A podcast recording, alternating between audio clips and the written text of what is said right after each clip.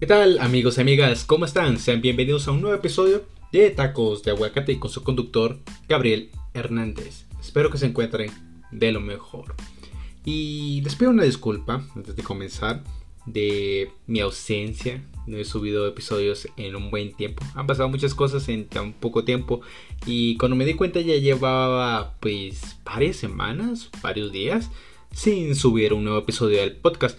Pero bueno, aquí estamos y bueno, hoy traje un tema muy especial. Para mí es especial, muy bueno. Me llama mucho la atención hablar de este tema y quiero compartirlo con ustedes, que fue lo que yo investigué.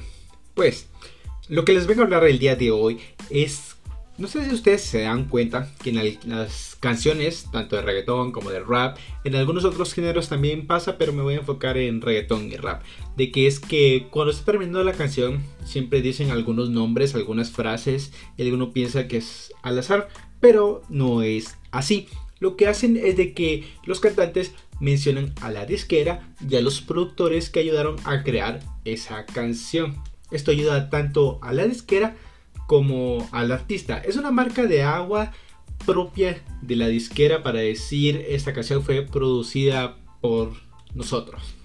No puede ser, puede ser como todo, tipo Mambo Kings o Beyond the Drums, de Cristo Man. Eh, y así, van, van, van a escuchar estos nombres en lo que yo voy a hablar más adelante. Estas son como unas disqueras medianas, independientes, eh, creadas por artistas, porque las grandes compañías como Sony Music, Warner Music y Universal Music, que son las más grandes, son las que tienen acaparados casi todos los artistas del momento.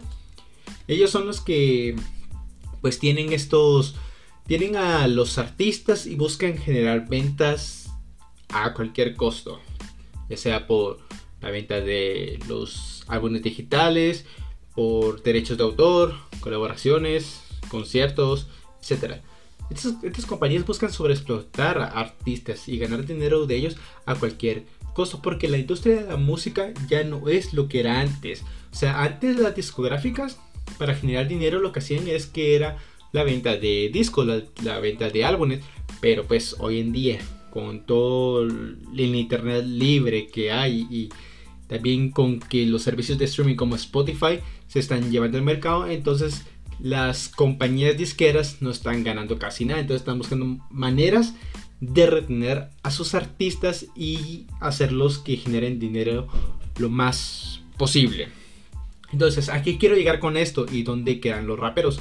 Bueno, haciendo una introducción, hoy les quiero hablar de algunos problemas que han tenido pues varios raperos con las compañías. En especial quiero recalcar pues los casos que han sufrido Pablo Londra y Real Speed. Así que comencemos. Bueno, ya que hice la introducción y hablé un poco cómo están funcionando las compañías disqueras, pues esto genera muchos problemas. Lo que hacen varios artistas, en especial los raperos, que yo me he dado cuenta, lo que más he visto, es que ellos crean sus propias compañías discográficas para poder salir de todo este proceso de burocracia y también para que ellos puedan tener sus propias ganancias y no que la disquera se aproveche de ello. Pero no todo les va bien con esto, o más bien tienen el deseo de ser una compañía independiente y terminan siendo estafados. Muchos ya deducirán de que estoy hablando de Pablo Londra. Para los que no saben del tema, les cuento. Pablo Londra, un joven artista argentino que pegó mucho en la industria musical. Se le consideraba como la próxima estrella del momento, pero de repente dejó de sacar música y todos nos quedamos como, ok, ¿qué pasó? ¿Dónde está?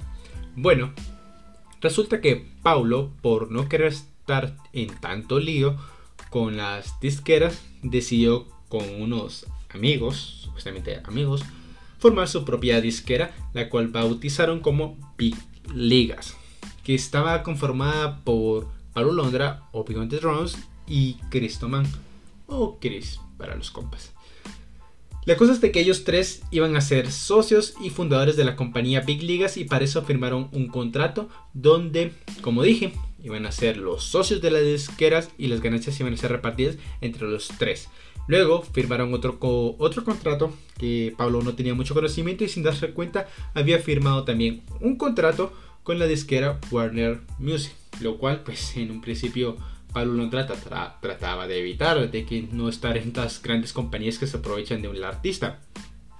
Pero bueno, le salió mal a la jugada y Pablo Londra luego vio que el trato que hizo con Big Ligas no era justo, ya que él sacaba los temas y Obi y Chris se quedaban con las ganancias.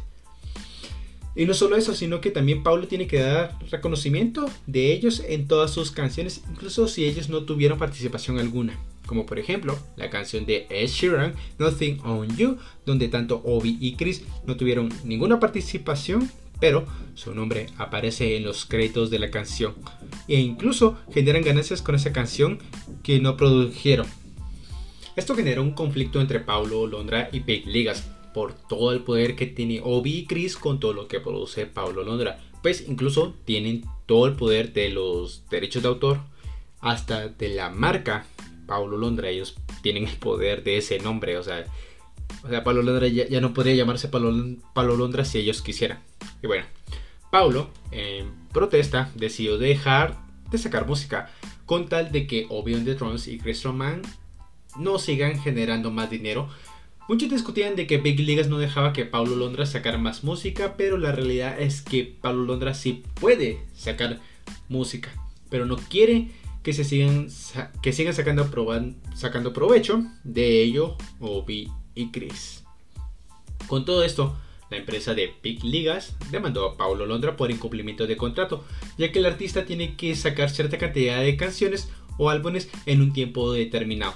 Igual Pablo Londra contrademandó a Big Ligas por estafa y manipulación.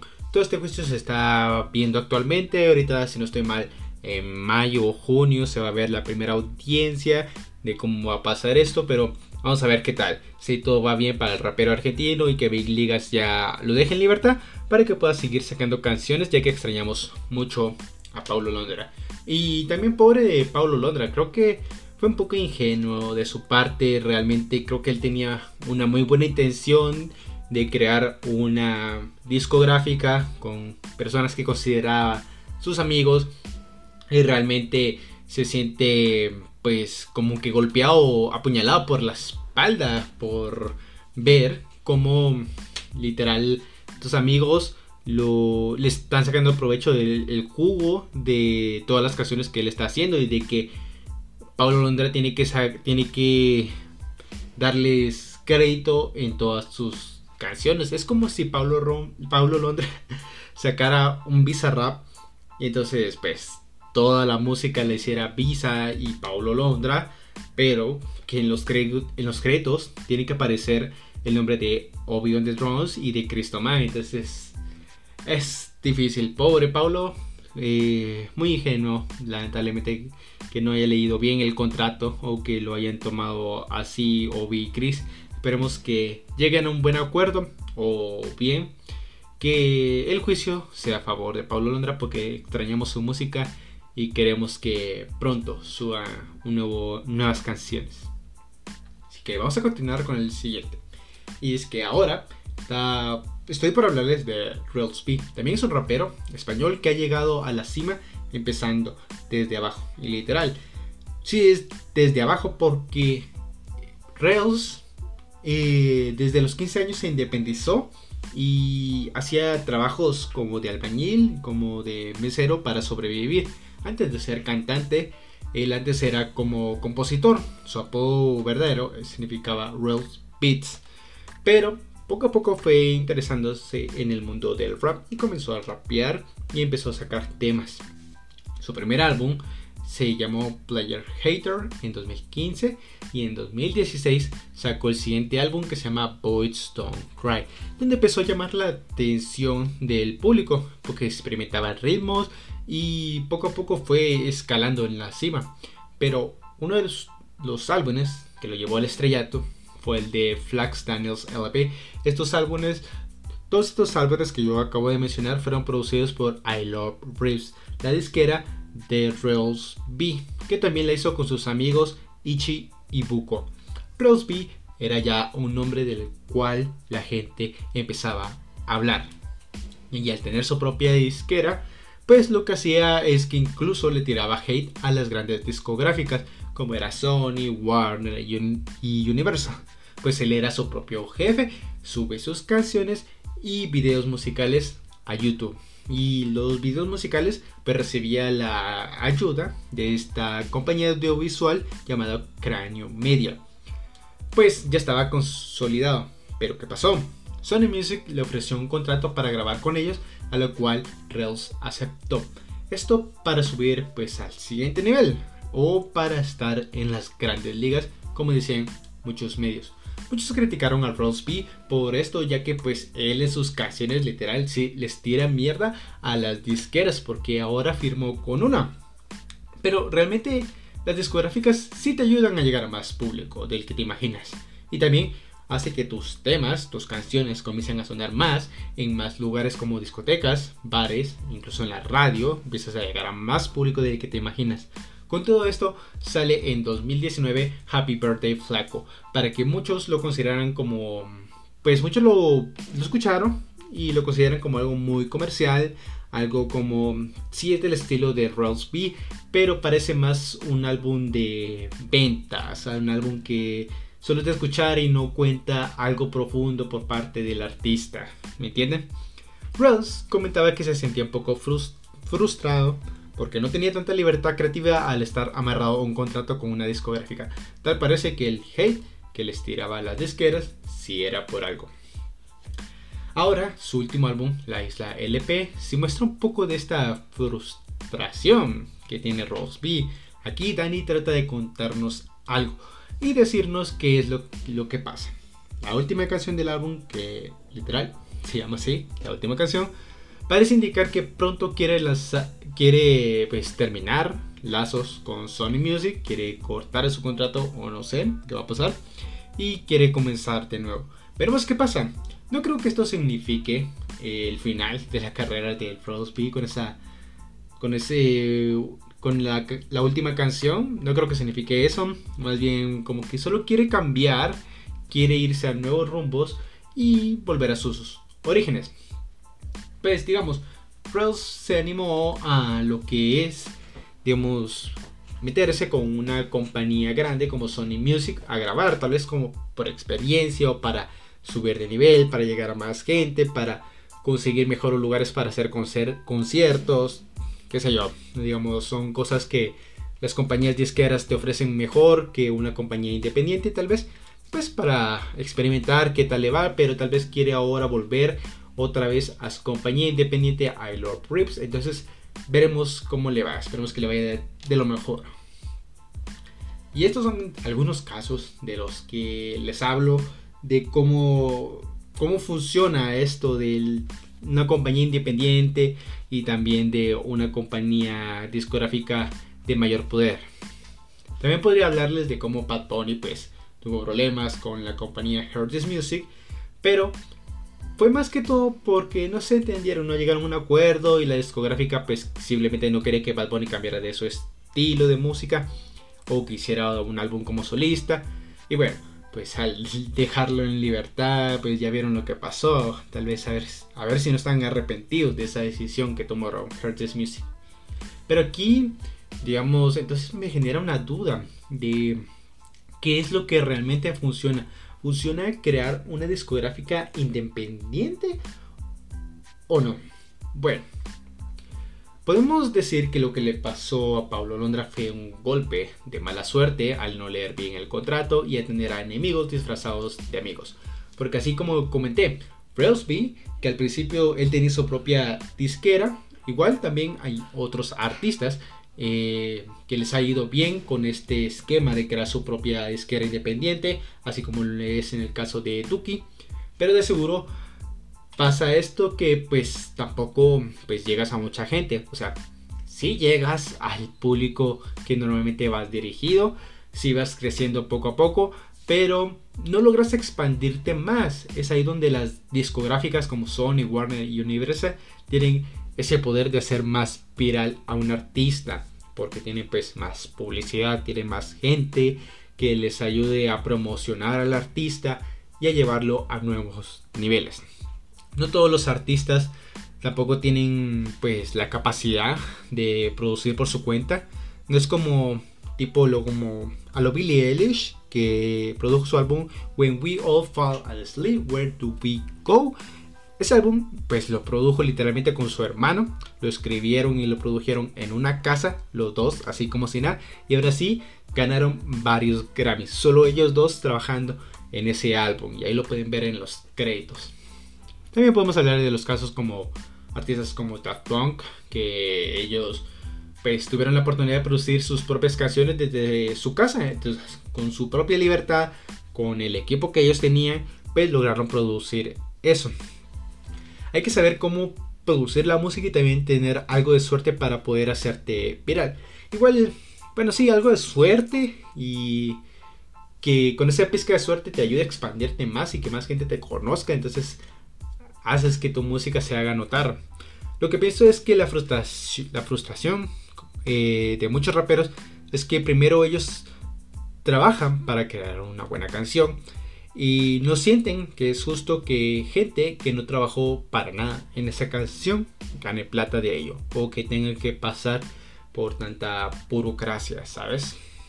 Imagínate que, o sea, discográficas que limiten a los raperos es algo ilógico porque realmente el rap es, cierta parte es libertad, cierta parte es, vivir sin límites o, y mete que una discográfica solo diga pues vamos a lanzar este álbum con solo estas canciones porque estas canciones son las que más van a vender y las que tú escribiste son muy buenas pero las vamos a apartar probablemente para otra para otra ocasión. Y sí debe ser frustrante para un artista eso de que de que, de que quieres expresar algo con tu música y de que las únicas canciones que estén ingresando a tus álbumes sean canciones las más comerciales, las que más venden o las que no hablas de nada interesante. Y sí, de eso son los casos que pueden pasar con una discográfica grande. Pero como les digo, es cuestión... Muchos artistas trabajan de diferentes formas.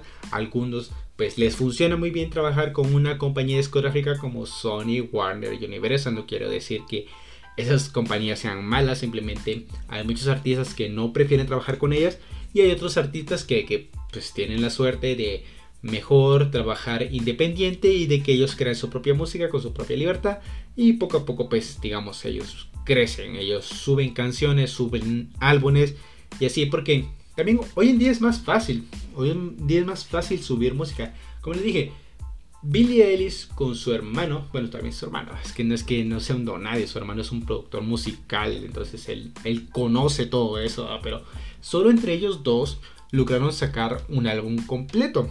Y desde, su casa, el pequeño estudio que tiene Phineas, o sea, digamos, hay que saber hay que, hay que saber cómo producir música y cómo distribuirla bien.